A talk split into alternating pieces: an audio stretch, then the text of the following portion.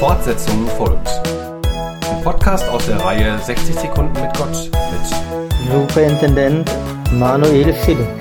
Das Thema der Woche heißt Ein ganz besonderes Herbstgedicht.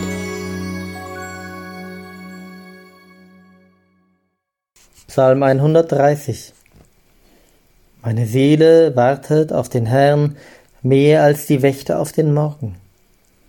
Mehr als die Wächter auf den Morgen hoffe Israel auf den Herrn. Denn bei dem Herrn ist die Gnade und viel Erlösung bei ihm. Und er wird Israel erlösen aus allen seinen Sünden. Ob bei uns ist der Sünden viel? Bei Gott ist viel mehr Gnade. Sein Hand zu helfen hat kein Ziel, wie groß auch sei der Schade.